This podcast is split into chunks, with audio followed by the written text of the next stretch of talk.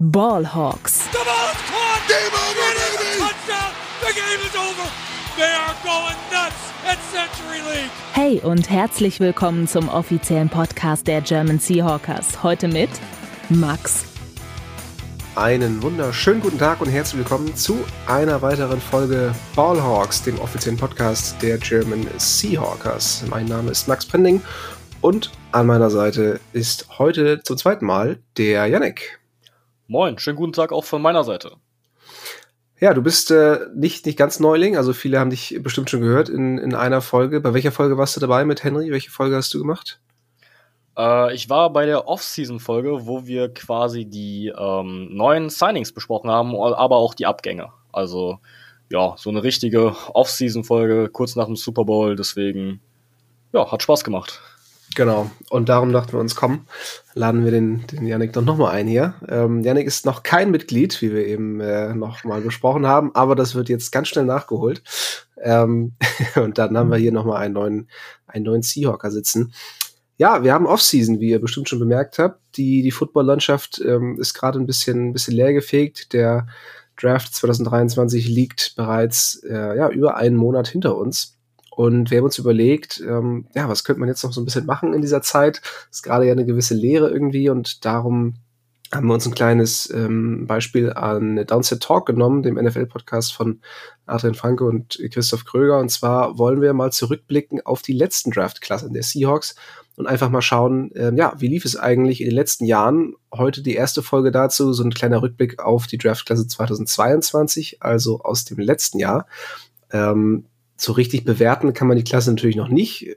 Das kommt dann die Woche danach oder ein, zwei Wochen danach, müssen wir noch mal schauen. Ähm, da werden wir dann einen Blick äh, nach hinten werfen, und zwar auf die Draftklasse 2020. Man sagt ja immer so ein bisschen, Draftklassen kann man erst so mit drei Jahren, drei Jahren Abstand bewerten. Das wollen wir dann tun. Trotzdem wollen wir heute schon mal einen kleinen Blick äh, zurückwerfen auf letztes Jahr und einfach mal schauen, wie sich unsere Rookies in dieser Saison eigentlich so ähm, ja, gemacht haben. Und ja, also insgesamt zu, zu den Folgen in den nächsten Wochen, Monaten kann man, glaube ich, sagen, es wird jetzt unregelmäßiger werden. Habt ihr jetzt auch schon bemerkt, die letzte Folge ist schon ein bisschen her. Einfach weil, weil jetzt gerade nicht viel los ist. Also die Trainingscamps, ähm, die OTAs äh, finden momentan statt, aber da gibt's relativ wenig zu berichten. Von daher werden wir jetzt nicht irgendwie äh, Folgen mit, mit Camp-Highlights machen. Ich glaube, das hat einen sehr geringen Mehrwert. Ähm, von daher werden wir vielleicht immer mal wieder so ein paar kleine Specials machen, wie jetzt diese Draft Rückblicke oder auch mal ein Mailback. Ähm, kriegen wir sicherlich auch noch mal hin. Und äh, genau, dann geht's eben los mit der Saisonvorbereitung Ende Juli, Anfang August, so um den Dreh rum. Und äh, dann steht die neue Saison ja auch quasi schon wieder vor der Tür. Aber bevor wir jetzt den Blick nach hinten werfen, schauen wir noch einmal, was aktuell so rund um die Seahawks passiert. Frisch aus dem Lockerroom unsere Seahawks News. Die Seattle Seahawks haben den Vertrag von Tyler Lockett umstrukturiert. Das ist jetzt schon ein bisschen her, aber war in unserem letzten News-Segment noch nicht mit drin. Die neuen Cap-Hits äh, betragen jetzt für das kommende Jahr 2023 11,1 Millionen, für die Jahre 2024 und 2025 jeweils 26,9 Millionen. Und das ist eine ganz schöne Stange Geld. Ähm, Janik, hast du irgendwie das Gefühl, dass das so ein bisschen ein Fingerzeig darauf sein könnte, dass die Seahawks sich ja, 2024 dann vielleicht von, von Tyler Lockett trennen, weil so ein, so ein Capit von 26,9 Millionen, ich kann mir jetzt nicht unbedingt vorstellen, dass die Seahawks vorhaben, den zu schlucken. Ähm, ja, meinst du, da wird dann noch mehr umstrukturiert oder vielleicht verlängert oder könnte vielleicht dann auch der Draftpick von, von Jackson Smith Jigba darauf hindeuten, dass man versucht, Lockett da jetzt so ein bisschen, ja, äh, nicht loszuwerden, aber ähm, ich kann mir nicht vorstellen, dass die Seahawks so viel Cap schlucken wollen. Ja, safe. Ähm, stimme ich dir auf jeden Fall zu. Also 26 Millionen Cap-Hit in einem Jahr. Für Tyler Lockett in dem Alter, das kann ich mir auch nicht vorstellen. Ähm, ich glaube, ein bisschen auch im Vergleich zu DeAndre Hopkins, der ja diese Saison bei den Cardinals ein Capit von 30 Millionen Dollar gehabt hätte. Und auch das haben die Cardinals nicht gemacht, haben ihn vorher entlassen.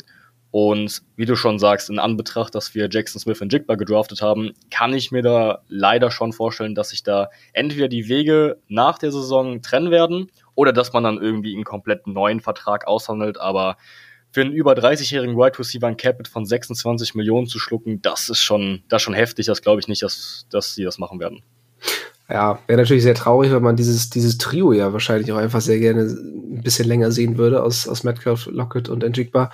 Aber es kann natürlich sein, wenn, wenn JSN ähm, dementsprechend ja gute Leistung zeigt und, und auch zeigt, dass er mehr sein kann als, als ein einfacher Slot-Receiver, dann ähm, ja, kann es natürlich durchaus sein, dass man wirklich versucht, Tyler Lockett so ein bisschen äh, zu ersetzen, weil er einfach zu teuer wird. Aber ja, mhm. wollen wir mal hoffen, dass es nicht so ist, dass sie vielleicht es schaffen, das noch irgendwie umzustrukturieren, ein paar Void-Years hinten dran hängen oder äh, Lockett vielleicht sogar ein Paycard hinnimmt. Ähm, man weiß es nicht, weil du hast Hopkins angesprochen. Ähm, man hat ja gesehen, die Cardinals haben auch einfach keinen Trade-Partner gefunden, obwohl dieser Receiver nach wie vor sehr elitär ist. Aber diesen, diesen, ja, ähm, diesen, diesen Capit wollte einfach nie, nicht ein einziges Team schlucken. Ja. Und so kann ich es mir bei Lockett dann eben auch nicht vorstellen. Lockett ja auch Sympathieträger, ne? Das ist sowas, ja, ja. man auch für den ja. Lockerroom nicht unterschätzen sollte. Ja, das wäre das wär schon sehr traurig, ja, auch aus Fansicht auf jeden Fall. Mhm. Eine weitere traurige Nachricht. Ähm, Tariq Woolen hat sich im Training verletzt und musste tatsächlich im Knie operiert werden. Das kam sehr plötzlich. Auf einmal hieß es so, ja, die Operation ist gut verlaufen und alle Fans so ein bisschen so, was, welche Operation? Ähm, soll wohl irgendwie eine ganz komische Verletzung gewesen sein beim Auslaufen oder beim, beim, beim Joggen. Also es war jetzt gar nicht Vollspeed, sondern ähm, ja, ist wohl einfach irgendwie passiert. Und äh, genau, Operationen, wie gesagt, gut verlaufen. Sollte zu Beginn der Saison auch wieder fit sein, wird aber vermutlich Teile des Trainingscamps dann verpassen. Da drücken wir auf jeden Fall die Daumen, ähm, dass unser Cornerback 1 zur Saison dann auch wieder fit ist. Ja, safe, definitiv. Genau. Und dann haben wir jetzt noch eine News, die sind eigentlich keine Seahawks News, gehören eigentlich in die Fanclub News, aber ich habe jetzt keine Lust dafür, einen eigenen, äh, eine eigene Rubrik aufzumachen.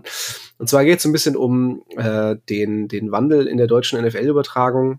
Ähm, RTL hat das ganze Jahr, hat er die, die, die TV-Rechte sich angeeignet und ähm, ja, da gab es jetzt so eine, so eine kleine Vorstellung. Das gesamte Team von RTL wurde vorgestellt, Kommentatoren, Experten ähm, und alle miteinander.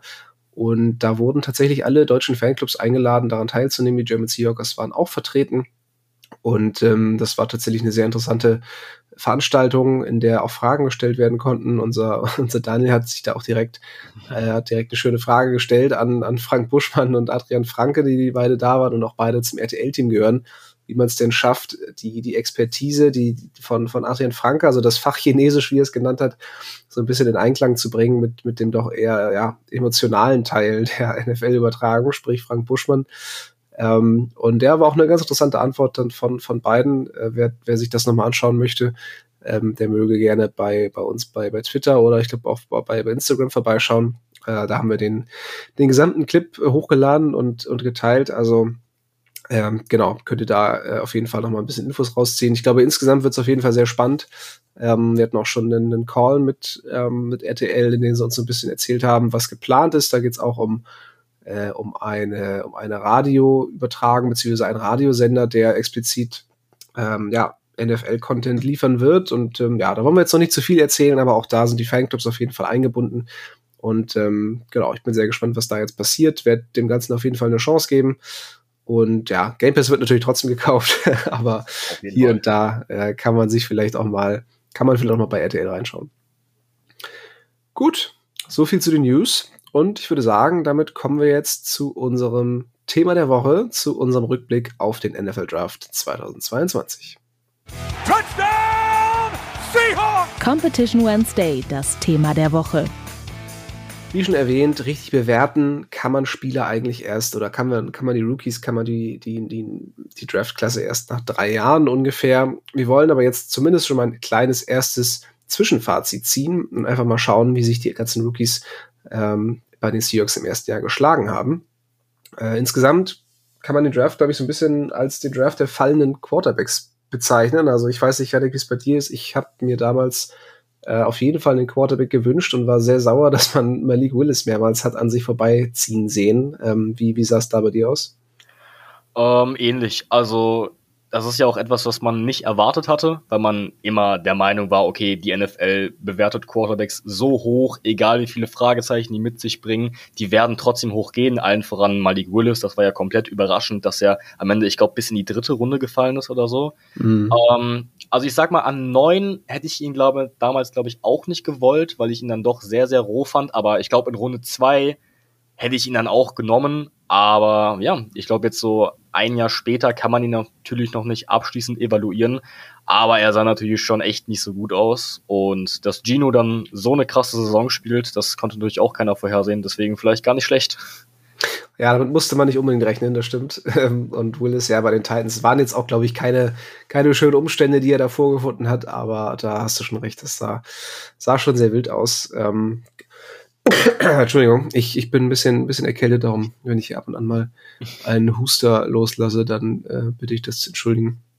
Ähm, ja, die Seahawks, wir, wir wollen mal alle Picks so ein bisschen durchgehen, von, von vorne nach hinten. Beginnen natürlich in Runde 1 mit Pick Nummer 9 und äh, gepickt wurde ein Offensive Tackle und zwar Charles Cross. Äh, ich, ich weiß noch, damals gab es viel Jubel auf jeden Fall, als der Pick verkündet wurde. Endlich mal kein, kein First-Round-Reach von den Seahawks, wie man es aus den vergangenen Jahren gewohnt war, sondern ähm, ja, einer der drei Top Offensive Tackle, ähm, der Tackle mit dem, mit der meisten Erfahrung im, im Pass-Blocking dazu. Also das war gerade für, für die Seahawks-Fans, die sich ein bisschen mehr Passspiel gewünscht haben und ähm, keine zu starke Run-Fokussierung, auf jeden Fall äh, eine gute Sache. Ähm, Janik, wie war damals deine, deine Reaktion auf den Crosspick?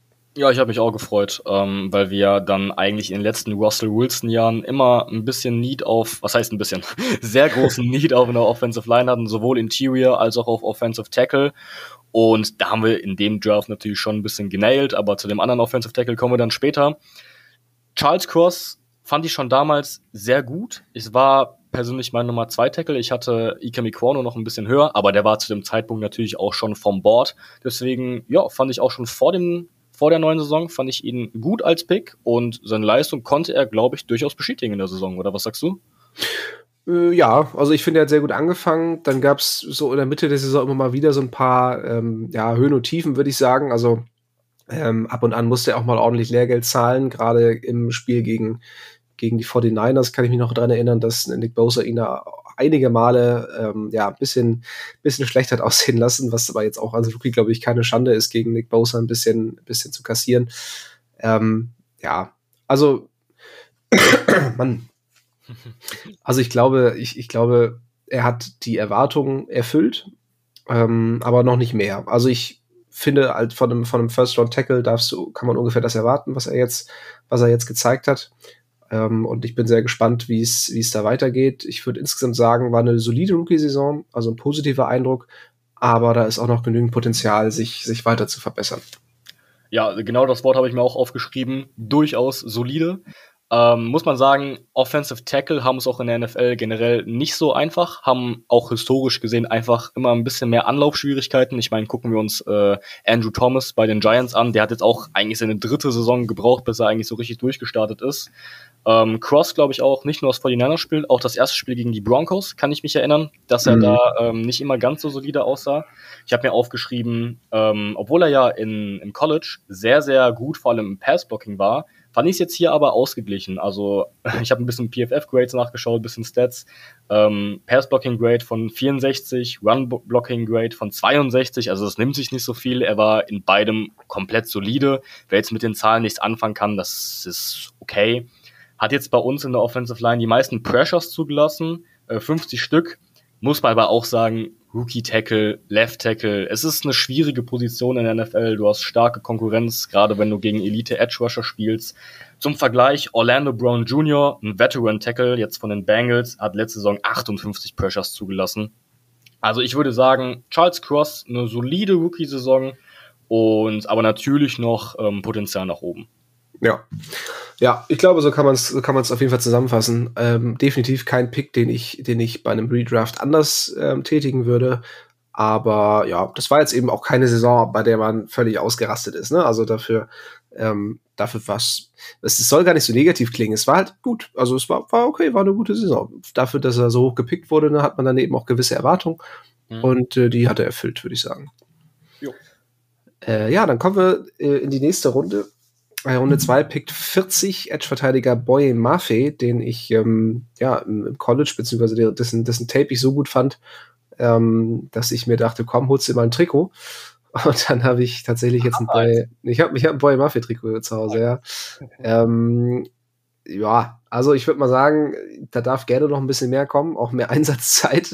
ich hoffe auf jeden Fall, dass da noch ein Breakout kommt, weil ja, sonst habe ich halt irgendwie so ein Jersey zu Hause von einem äh, drittklassigen Rotations ähm, Edge Rusher. Ja. Das wäre wär ein bisschen langweilig. Aber ja, ich, ich glaube, im Moment des Picks war ich zumindest sehr zufrieden. Ähm, das war eine dringend benötigte Verstärkung zum damaligen Zeitpunkt für den Pass Rush hat zu Beginn sehr wenig Einsatzzeit gesehen, also ähm, hat meines für, für, für mein, mein Gefühl irgendwie zu wenig Chancen bekommen, sich dann auch mal zu beweisen, gerade weil der Pass Rush der, der Seahawks gar nicht so stark war am Anfang. Also das ist Uchenna Nwosu, aber auf der anderen Seite ähm, ja, ging relativ wenig. Von daher habe ich nicht ganz verstanden, warum Mafia da so wenig Chancen bekommt. Aber gut, wie er sich dann irgendwie im Training schlägt, ist natürlich auch immer eine Frage.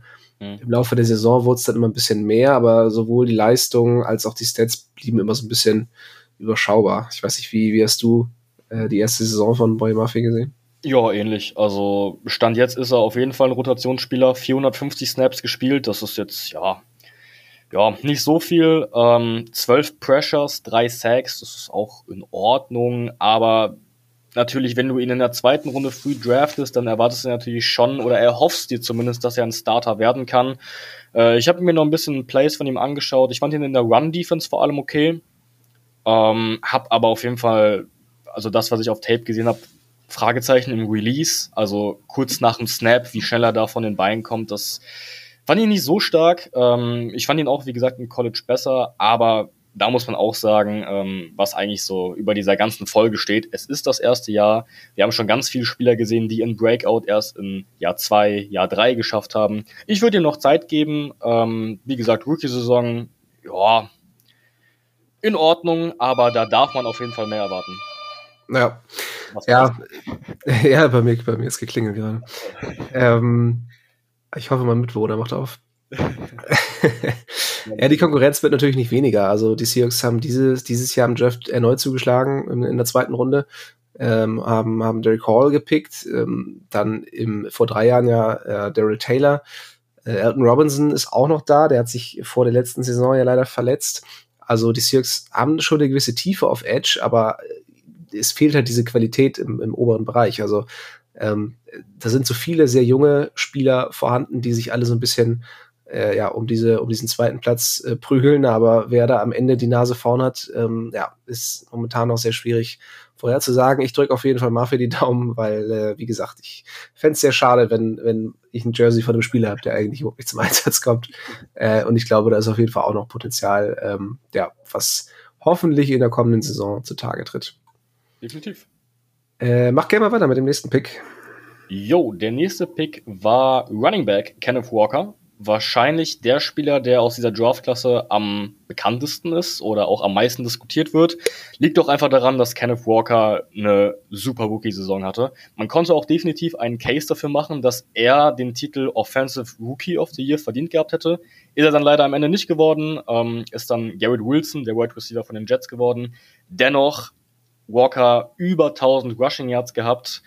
Ähm, was ich eine extrem krasse Stat fand, 750 Yards after Contact.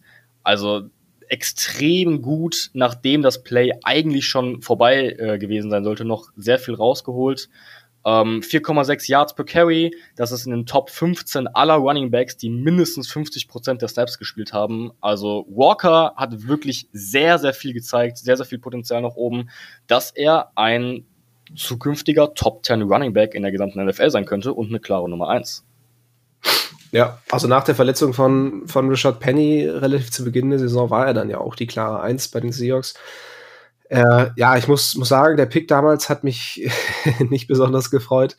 Ähm, also, ja, ich, also ich hatte schon Bock auf den Spieler an sich, ne, aber ja, war halt Running Back in zwei, äh, Runde 2. Das, das gleiche Dilemma haben wir dieses Jahr auch wieder. Ja. Ähm, ja, ich, ich finde auch, war eine gute Rookie-Saison immer wieder einige Highlight-Plays, also gerade durch seinen Speed, auch über Außen häufig ähm, in der Lage gewesen, dann ähm, den, den Verteidigern davon zu laufen. Manchmal, ja, war so ein bisschen seine Vision äh, überschaubar, beziehungsweise ausbaufähig. Ähm, da, da hat es manchmal nicht geschafft, irgendwie die Cuts richtig zu setzen oder die äh, ja, in die richtigen Lücken zu laufen und blieb dann hinter der Line of Scrimmage irgendwie hängen oder, oder wurde dann eben für, für Minusyards getackelt. Da, da gibt, kann man auf jeden Fall noch ähm, ja, äh, Verbesserungen anbringen und ansonsten auch die Inside Runs, die Inside Zone Runs äh, waren hier und da auch immer ein bisschen ähm, bisschen schwierig. Also wenn es wirklich darum ging, äh, Kopf runter und einfach mit purer Physis durch, das ist nicht so ganz seine Stärke. Dafür haben wir jetzt ähm, äh, Zach Charbonnet äh, gedraftet. Das ist ja eher so ein ähm, ja etwas massigerer Typ, der ähm, ja, der es wahrscheinlich dann auch eher schafft, durch die Mitte so ein bisschen zu äh, zu rennen. Und äh, das war bis jetzt halt nicht Walkers Stärke. Von daher äh, ergänzen sich die beiden da wahrscheinlich auch ganz gut. Aber ja. Ja, ich muss ehrlich sagen, ich fand die Vision gar nicht so schlecht. Also ähm, ich habe mir auch nochmal Plays von ihm angeschaut. Ich muss sagen, ja, die Vision ist jetzt nicht Elite, aber mir ist da vor allem das Spiel gegen die Giants im Kopf geblieben. Kann sich an den Touchdown-Run da gegen die Giants erinnern, wo er quasi ähm, aus der Gun von links einläuft und dann sieht, okay, Offensive Line durch die Mitte ist alles zu, dann stoppt er komplett ab, dreht ab nach links und läuft dann einen Touchdown-Run, wo ich die Vision eigentlich richtig krass finde und mhm. wo er auch mehrmals äh, Contact kriegt, wo er sich da durchsetzt. Ähm, negativ habe ich mir bei Walker eher Passblocking aufgeschrieben. Und ja. er ist ja. wirklich fürchterlich im Passblocking. ja, wirklich. Er hatte ja schon Probleme bei Michigan im College dabei, dass er da als sehr faul galt. Und es ist mir wirklich einige Male aufgefallen, dass er in der Gun neben Gino steht und ähm, dann hat er irgendwie einfach keinen Bock oder also es sieht manchmal wirklich so aus, dass er da nur so halbherzig hingeht zum Blocken. Das vielleicht auch ein Grund, warum man Charbonnet gedraftet hat. Charbonnet ist da auf jeden Fall besser als Walker, wobei Walker da, wie gesagt, wirklich nicht gut ist. Ähm, das müsste man bei ihm auf jeden Fall noch verbessern, aber ansonsten halte ich ihn für einen erstklassigen Running, erstklassigen Running Back. Ja, nee, also ich, ich würde auch nicht sagen, dass seine Vision allgemein, dass ich die allgemein als schlecht ähm, gesehen hätte. Es waren halt immer nur ab und zu mal so ein paar, ähm, so ein paar Plays, in denen man dachte, so, ja, jetzt nimm doch den Cut oder jetzt, jetzt nimm doch die Lücke, statt dann nochmal so ein bisschen äh, rumzutänzen, so ein bisschen die, die, die Le'Veon Bell-Krankheit, ähm, der ja auch immer sehr viel Zeit hinter der Line of Scrimmage verbracht hat, äh, bis er dann wirklich sich dazu entscheiden konnte, da mal durchzulaufen. Und ich glaube, wenn, wenn Walker dann ein bisschen mehr Entscheidungsfreude noch dazu gewinnt und auch mal die leichten Yards nimmt, ähm, es kann nicht jeder, kann nicht jeder Lauf ein, ein Big Play werden, ähm, dann ist ihm auf jeden Fall schon mal geholfen. Und äh, ja, ich, ich bin auch absolut zufrieden mit, mit der Leistung, kann man überhaupt nicht meckern. Ähm, Gerade wie du schon gesagt hast, äh, diese, dieses eine Highlight-Play gegen die Giants ist mir auch noch im Kopf geblieben. Mhm. Also, äh, ja, Passblocking äh, sicherlich noch verbesserungswürdig, aber ja, äh, ich denke mal, da können wir uns auf jeden Fall für die nächsten Jahre freuen, dass wir da jetzt einen, mindestens einen äh, sehr, sehr guten Running Back äh, zur Verfügung haben. Ja, und Charbonnet ergänzt ihn halt auch sehr gut, wie du schon vorhin gesagt hast, ne? Genau. Dann äh, gehen wir eine Runde weiter zu Pick 72 und ähm, da haben wir den zweiten Offensive Tackle und tatsächlich auch den zweiten Starter wahrscheinlich für die nächsten Jahre. Also ähm, ein absolut äh, genialer Draft, wenn es darum geht, ja, Langzeit-Starter zu bekommen. Ähm, ja, Yannick Abram Lucas, äh, für mich damals schon so ein kleiner Stil. Ähm, also ist es zu viel gesagt oder, oder ist es übertrieben zu sagen, dass, dass Lucas eigentlich der beste Tackle war der Seahawks im letzten Jahr? Ja, sehe ich auf jeden Fall so. Muss ehrlicherweise zugeben, dass ich ihn letztes Jahr vor dem Draft nicht gescoutet hatte. Damals habe ich noch nicht so viele Spieler gescoutet, wie ich dieses Jahr gemacht habe. Ähm, Lucas nachdem ich seine Leistung auf Tape gesehen habe und auch in den Spielen für mich der klar beste Tackle, muss man natürlich auch sagen, dass Right Tackle in der Regel es meistens ein bisschen, ja, chilliger haben als Left Tackle. ähm, hat insgesamt nur 30 Pressures zugelassen, das sind 20 weniger als Charles Cross. Ähm, sehr gut im Passblocking gewesen. One-Blocking war auch äh, absolut solide. Ich glaube, man hat hier wirklich, und das ist ja auch so ein bisschen der Wert oder den Wunsch, den man im Draft haben möchte, dass du mit späten Picks Starter findest. Und das ist für mich der Inbegriff hier mit Abraham Lucas. Ich hoffe, er kann seine starke Leistung ähm, in der nächsten Saison und auch in den kommenden Jahren fortführen, dass wir hier wirklich zwei eventuelle Franchise-Tackle haben. Ja. Und selbst wenn seine Leistung in Anführungszeichen nur so gut ist wie die von Cross, ist es halt extrem wertvoll, so jemanden dann in der Runde drei gefunden zu haben. Also ähm, wie viele andere Offensive Linemen bis dahin schon von Bord gegangen sind, die, die vielleicht nie irgendwie Starterkaliber in der NFL haben werden, da ist es schon extrem wertvoll, so ein, so ein Abram Lucas dann in Runde 3 zu bekommen. Also ähm, da bin ich sehr gespannt, ob, ob er seine Leistung bestätigen kann, vielleicht sich auch noch steigern kann, äh, ähnlich wie Cross. Und ähm, ja, ich glaube, da können wir erstmal die nächsten Jahre äh, uns relativ entspannt zurücklehnen und ähm, schauen, dass, dass Gino da ordentlich Zeit bekommt ähm, gerade wenn sie eben durch ihre Erfahrung noch so ein bisschen auch gegen die ganz starken Edge Rusher äh, noch ein bisschen Boden dazu gewinnen und äh, sich nicht, nicht, sich nicht, sich nicht so häufig zurückdrängen lassen. Ich glaube, dann, ähm, ja, steht der Seahawks Offense nicht mehr ganz so viel im Weg. Vor allem wie ironisch, dass wir jahrelang ein Problem in der Offensive Line haben, gerade was das Passblocking angeht. Und dann ist Russell Wilson das erste Jahr weg und wir kriegen auf einmal zwei vermeintliche Franchise-Tackle. Das ist halt schon dann am Ende irgendwie bitter für Wilson, ne? aber auch irgendwie, ja, passt rein. Absolut. Äh, wobei man kann den Seahawks nicht vorwerfen, dass sie nicht genügend äh, Picks äh, in Offensive Line gesteckt hätten. Die sind nur irgendwie nie was geworden, als Wilson noch da war. Also es wurden ja genug Second und, und Third und Fourth Rounder. Gut, First Rounder haben sie nicht investiert, aber so ein Abraham Lucas haben sie auch die Jahre davor nicht gefunden, ähm, obwohl sie es oft versucht haben in Runden 2, 3, 4. Aber ja, jetzt hat es nun mal geklappt und Geno Smith äh, ist, glaube ich, sehr erfreut darüber. Äh, mach gerne weiter mit dem nächsten Pick. Jo, das müsste, wenn ich mich jetzt nicht vertue, Kobe Bryant gewesen sein, oder? Mhm. Alles klar. Kobe Bryant ähm, ist ein bisschen in der allgemeinen Wahrnehmung untergegangen. Das sieht einfach an dem anderen Cornerback, den wir in Runde 5 gedraftet haben, aber zu dem kommen wir gleich. Kobe Bryant ist nämlich es durchaus wert, auch selbst erwähnt zu werden, denn der hat auch eine richtig, richtig gute Saison gespielt. Hat ähm, viel auf Slot Corner gespielt, fast 700 Snaps auf der Position und was bei ihm vor allem sehr, sehr beachtlich war, waren die ganzen Fumbles, die er rausgeholt hat. Ne? Das ist mir am Ende auch schon irgendwann so schon aufgefallen, aber jetzt, wo ich nochmal nachgeguckt habe, vier Fumbles rausgeholt. Ähm, also auf Englisch heißt es Forced Fumbles. Ähm, aber das ist natürlich extrem wichtig, weil Fumbles Big Plays sind. Und ähm, ein bisschen was zu seinen Coverage-Qualitäten. Da hinkt er dem anderen Cornerback, den wir gleich erwähnen, ein bisschen hinterher, hat 67 Targets bekommen, davon 50 Receptions zugelassen. Das sind 74 Prozent, ist jetzt nicht so stark, aber auch hier mal wieder Welpenschutz. Rookie-Saison, Cornerback, eine extrem schwierig zu spielende Position, wenn du halt gegen Elite äh, Wideout spielst. Aber Kobe Bryant definitiv ein Cornerback, mit dem man in die Zukunft gehen kann, stand jetzt, oder wie siehst du das? Ja, zumal man sagen muss, dass er auch vorher noch nie Nickelback gespielt hat. Also ähm, in Cincinnati hat er ja eigentlich immer Outside Corner gespielt, darum war das für ihn sicherlich auch eine, eine gewisse Umstellung.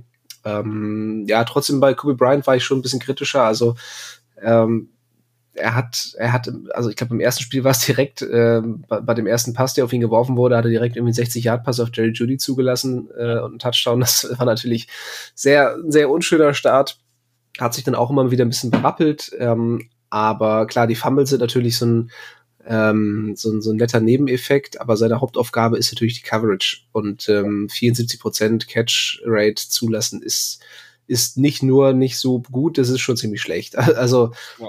Ähm, da, da ist auf jeden Fall noch Verbesserungspotenzial und ähm, da muss auch definitiv was getan werden, weil ich glaube, noch so eine Saison ähm, könnte, könnte für seinen weiteren Karriereweg bei den Seahawks auch schwierig werden, ähm, falls sie versuchen, irgendwie sich auf Nickelback weiter zu verstärken. Also da gibt's immer Veteranen, die, die die Position schon gespielt haben, die da vielleicht ein bisschen mehr Erfahrung haben.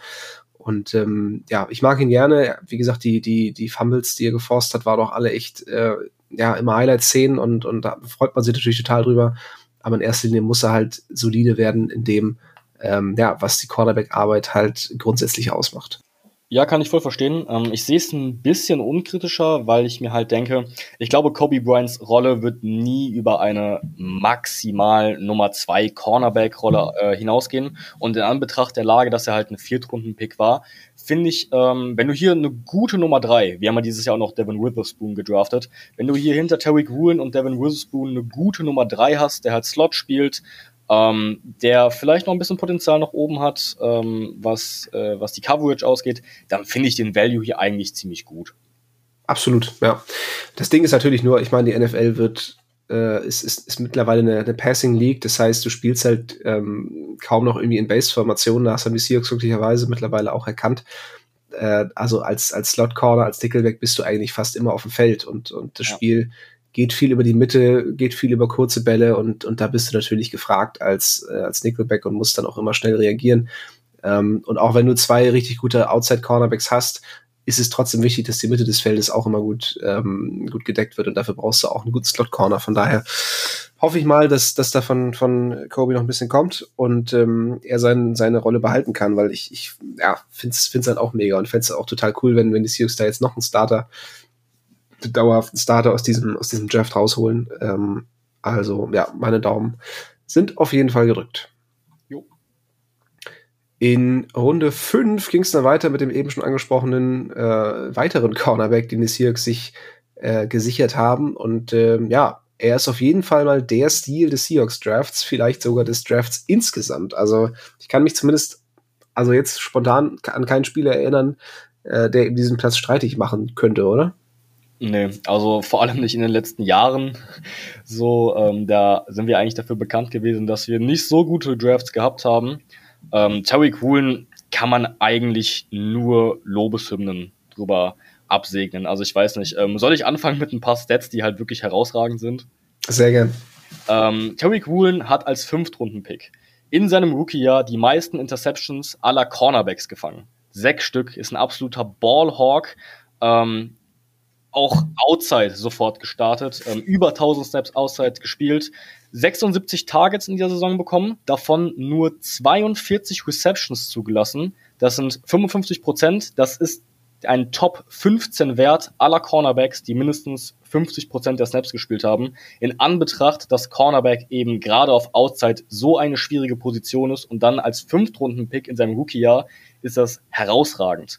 Darüber hinaus ist Terry Woolen für mich auch schon vor dem Draft natürlich ein absolutes Athletikmonster. Er hatte ja schon immer diese Upside und die hat er einfach gnadenlos ausgenutzt. Ich meine, guckt euch alleine mal wirklich vor dem Snap, wenn er in Coverage geht oder gerade in Press-Man-Coverage, wenn er dann in die Position geht, ein bisschen in die Knie, wie lang seine Arme einfach sind. unfassbar. Also die hängen fast auf dem Boden. Du hast das Gefühl, wenn er läuft, schleifen seine riesigen Arme über den Boden. Wie so ein, wie so ein, äh, wie so ein Gibbon. Ja, ja, unfassbar, Tariq Woolen. Ähm, und man muss sagen, er hat seine Upside einfach gnadenlos ausgenutzt und ist der größte Stil, den ich in meinem Fansein als äh, Seahawks-Fan wirklich erlebt habe. Ja, und gar nicht mal nur auf die Seahawks bezogen. Also jetzt insgesamt der Draft 2022 ist mir jetzt kein Spieler äh, eingefallen, dem, dem man da eher irgendwie als, als größten Stil bezeichnen könnte. Also ähm, ja, das war schon, war schon ein genialer Pick. Auch bei Woolen, ähm, beziehungsweise die ganze Seahawks Defense hatte ja so ein bisschen wieder das Problem, dass die, die erste Saisonhälfte doch etwas besser lief und ähm, die zweite Saisonhälfte dann so ein bisschen abflachte. Das war sowohl bei den bei den Turnovern, also die, die äh, Fumbles und die Interceptions von, von Bryant und Woolen, die kamen auch alle, äh, ich glaube, zumindest in, in den ersten zwei Saisondritteln. Und danach kam irgendwie nicht mehr so viel nach und Woolen hatte dann auch ein paar Spiele, in denen er dann häufiger mal so ein bisschen äh, Probleme hatte, gerade auch in den Playoffs gegen die 49ers sah nicht gut aus. Also er ist natürlich immer noch ein Rookie, das, das, das darf man nicht vergessen. Also bei allen Lobeshymnen, die ich auch immer fast alle gerne mitsinge, muss man, muss man auch hier anmerken, ähm, ja, dass es einfach manche Sachen beziehungsweise manche Situationen gibt, in denen sein, seine Geschwindigkeit nicht alles wieder rausholen kann. Also da hat ihn, glaube ich, weiß ich, der Niners die äh, äh, Receiver Jennings hat ihn da schon auch ordentlich vernascht und, und mit, mit Körperdrehung ins Leere laufen lassen und äh, manchmal kannst du es einfach nicht mehr aufholen, auch wenn du eine 4,27 läufst. Ja. Ähm, darum ja, hoffe ich mal, dass das Wohl noch da ähm, einen Schritt nach vorne macht, aber ich glaube, Woolen ist deutlich, deutlich mehr als alles, was man sich hätte erträumen können. Ja, auf jeden Fall. Ich meine, mit was für einem Ansatz gehst du an den Fünftrunden-Pick ran und dass du hier einfach deinen Nummer 1 Cornerback findest, deinen potenziellen ja. Nummer 1 Cornerback, das ist einfach überragend. Natürlich wurde seine Saison auch ein kleines bisschen überschattet davon, dass Source Gardner einfach so gut war. Sonst bin ich mir sicher, dass er hier auch ein legitimer Case für Defensive Rookie of the Year geworden ist. Aber ähm, wie gesagt, man kann absolut nicht meckern, absoluter Stil und hoffen wir, dass es so bleibt. Absolut. Der nächste Pick äh, an Stelle 158 war Edge Defender Tariq Smith. Mhm. Und manche sagen jetzt vielleicht, hä, wer? Ähm, der arme Mann hat sich leider vor der Saison 2022 verletzt und ist direkt auf der IA gelandet, auf der Injured Reserved Liste. Ja, ich, ich glaube, der kann auch ganz spannend werden. Der bringt äh, körperliche Voraussetzungen auf jeden Fall mit. Und ähm, ich hatte damals auch einen kleinen Artikel über ihn geschrieben in unserer Seahawk-Reihe. Und ähm, ja, ist, glaube ich, jemand, der, der auch in dieser Rotation ähm, einer dieser, dieser jungen ähm, Edge Defender, der da in der Rotation eine Rolle spielen könnte. Ich glaube, um, um da wirklich eine größere Rolle zu spielen, müsste er jetzt im Trainingscamp schon richtig abreißen und zumindest zu Beginn der Saison war er immer noch nicht wieder richtig fit. Darum äh, weiß ich gar nicht, wie es Stand jetzt bei ihm aussieht, ob er, ob er schon wieder voll mittrainieren kann. Ähm, ja, oder ob er noch ein bisschen äh, Erholung braucht. Aber ich würde es ihm auf jeden Fall gönnen, weil es ist, glaube ich, echt ein cooler Typ. Und ähm, ja, hat einfach sehr dominante Maße, also ist groß und, und wiegt einiges. Also so ein bisschen andere, ein anderer Typ als, als die schnellen Speedrusher, ähm, die die Seahawks in den letzten Jahren sonst so gedraftet haben. Ja, also kann ich eigentlich nicht wirklich was hinzufügen. Ich glaube, die letzten drei Picks werden jetzt auch inhaltlich ein bisschen schneller gehen, weil wir da halt einfach nicht so viel zu sagen können. Ähm, ist halt ein Day-3-Pick und leider verletzt gewesen. Vielleicht im nächsten Jahr, aber viel mehr gibt es da stand jetzt auch einfach nichts zu sagen, weil er nicht gespielt hat. Ja. Ebenfalls äh, nicht für die Seahawks gespielt hat Wide Receiver Bo Melton, den die Seahawks in Runde 7 mit dem Pick Nummer 229 ausgewählt haben. Das war eigentlich so ein ganz vielversprechender Late-Round-Receiver. Ich weiß auch noch, dass damals äh, Adrian Franke den ganz gern mochte. Der hatte, glaube ich, noch Viertrunden-Grade auf ihm und, und da waren wir alle auch so ein bisschen gehypt, glaube ich, oder haben uns ein bisschen verblenden lassen wurde dann aber recht früh entlassen und ist jetzt bei den Packers untergekommen. Äh, ja, ich weiß nicht, ähm, möchtest du noch Worte zu Bo Melton verlieren? Bist du sehr traurig, dass er nicht mehr bei den Seahawks spielt? Äh, äh, kann ich, habe ich gar keine Gefühle zu. also ähm, auch den habe ich damals nicht selber analysiert, also kann gar nicht sagen, ob ich da den Hype von Adrian teilen würde oder nicht. Ähm, jetzt bei den Packers, also ist er jetzt für die Seahawks sowieso nicht mehr relevant und wie gesagt, viel mehr kann ich da auch nicht mehr hinzufügen. Ja. Dann kommen wir zum letzten Pick, ein weiterer Wide Receiver, der sich noch auf dem, der sich noch im Seahawks-Kader befindet, und zwar äh, Wide Receiver Derek Young, der sich einen Platz im Team erkämpfen konnte, vor allen Dingen tatsächlich nicht durch seine Fähigkeiten als Receiver, sondern als Blocker, denn Derek Young wurde zum Teil sogar als Fullback eingesetzt. Mhm. 350 äh, Snaps gespielt. Das ist beachtlich für einen Siebtrunden-Pick. Absolut in Ordnung. Hat auch vor allem viel im Special-Team gespielt, muss man sagen. Dort die meisten Snaps verbracht. Ähm, ja, als Receiver, für was er ja eigentlich gedraftet wurde, muss er ihm zugutehalten. 100% äh, Targetquote. Drei Target bekommen, drei Receptions für 35 Yards. ja. ähm, ja, also gut. Was, was erwartest du von einem Siebtrunden-Pick? Ne? Ich meine, wenn er eine gute Rolle findet im Special-Team oder wie du gerade angesprochen hast, als Fullback, hin und wieder eine gute Blocking-Aufgabe übernimmt, dann ist das ein Pick. Verdient sein Geld, ist, äh, hat seine Rolle gefunden. Glaube ich, kann man jetzt nicht großartig meckern. Ja. Oder was hast du? Nee, ich denke auch. Also ich ähm, war ein bisschen, ein bisschen verwundert, als, als ich, ich glaube, das war in unserer German Seahawks Norddeutschland Gruppe, als, als einige dann ähm, meinten, wir hätten dann unseren Wide Receiver 3, Wide Receiver 3 für die kommende Saison schon gefunden, wo ich mir dann auch dachte, so Leute, der hat drei, drei Bälle gefangen. Also bleibt mal, bleibt mal ruhig, bitte. Ähm, ja, also ich, ich hoffe natürlich auch, dass er irgendwie im Receiving sich noch ein bisschen mehr zeigen kann, aber dadurch, dass die Seahawks jetzt ja äh, Jackson Smith und Jigba gedraftet haben, wird es, glaube ich, nicht gerade einfacher, sich da ähm, um, äh, ja, um Bälle zu bewerben. Äh, von daher, ja, gehe ich nicht davon aus, dass seine Receiving-Rolle jetzt äh, enorm anwachsen wird. Ich meine, mehr als drei Catches werden es hoffentlich werden, aber ähm, ja, Special Teams ist immer wichtig. Wobei, wir haben ja jetzt auch schon wieder hier neue, ähm, neue Kickoff-Regeln bekommen. Das hätten wir tatsächlich noch mal kurz bei den News unterbringen können. Mhm. Ähm, und zwar, wenn der Ball jetzt innerhalb der, der 25, glaube ich, ne, als, als Fair Catch gefangen wird, dann äh, wird der Ball automatisch äh, tatsächlich dann an die, an die 25 auch ähm, nach vorne gelegt. Das heißt, es wird immer schwieriger, wirklich ähm, für, das, für das kickende Team, ähm, ja, das Gegnerteam wirklich hinten fest. Und ich glaube, dadurch verlieren auch so langsam immer weiter die Special Teams so ihren, ihren Wert.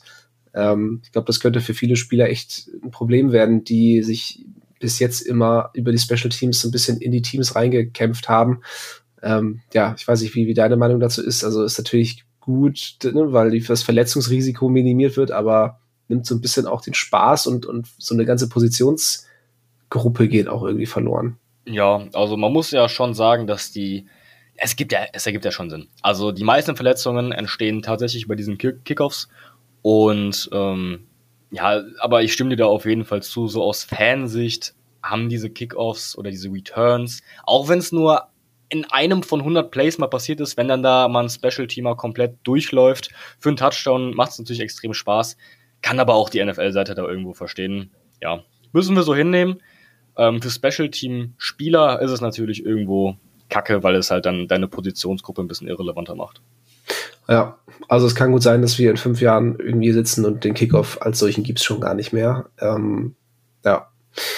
Wir werden sehen, bleibt auf jeden Fall spannend. Und ähm, ja, wir haben jetzt alle, alle Rookies einmal durchgesprochen und ähm, können vielleicht so ein kleines Fazit ziehen.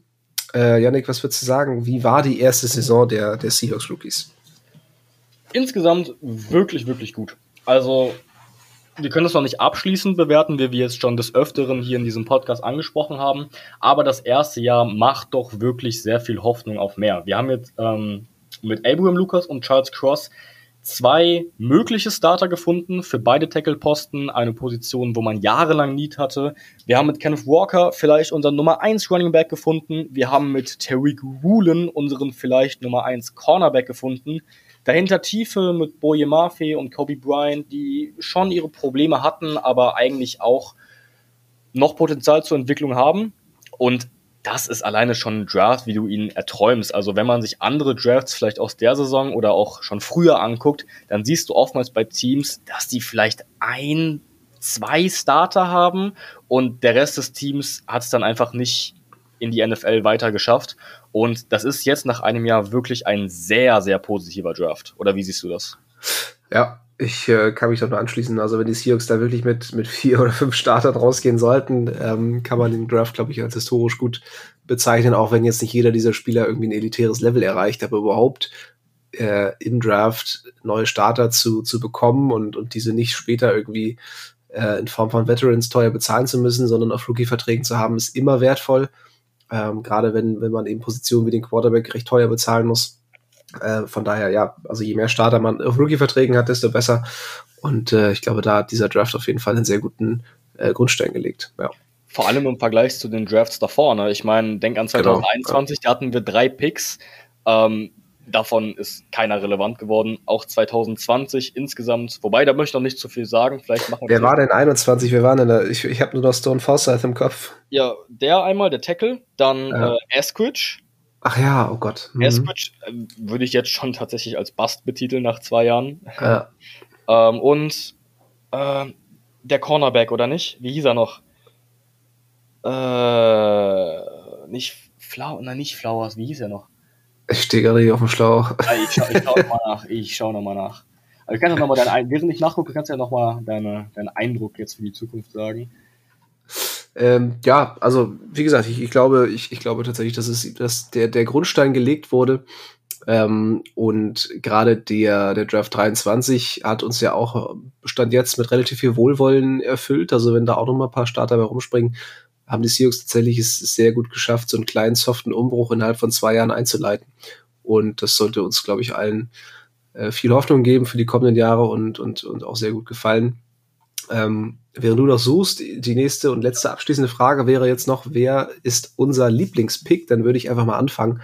Ähm, für mich ist es tatsächlich Abram Lucas, den die Seahawks in Runde drei gepickt haben, ähm, weil das einfach so ein enormer Value ist in Runde 3 mit Pick 72 einen Starting Tackle äh, aus dem Draft zu holen, der direkt in seiner ersten Saison ähm, ja wirklich schon Potenzial gezeigt hat und, und viel Spaß gemacht hat.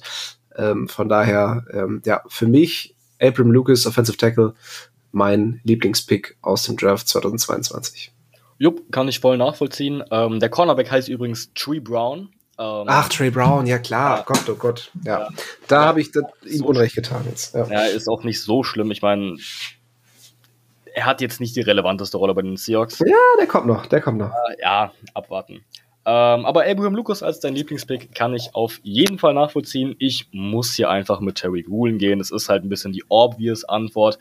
Aber Fünft-Runden-Pick, möglicher Starting Cornerback, viel Potenzial, mal einer der Besten der Liga zu werden. Den kannst du auf einem Rookie-Vertrag zwei, drei Jahre aufbauen und hast äh, genug Value, andere Bereiche des, äh, also genug, genug Geld, um andere Bereiche des Kaders dafür aufzuführen. Ähm, ja, Terry Coolen und Abraham Lucas bin ich absolut zufrieden mit, dass das unsere beiden Lieblingspicks sind. Perfekt. Dann, ähm, ja, kann ich nur noch einmal verweisen auf die nächste Folge. Da werden wir uns um den Draft 2020 kümmern und ähm, den berühmten Spruch, ein Draft kann man erst nach drei Jahren beurteilen, einfach mal wahr machen und genau diesen Draft von vor drei Jahren beurteilen.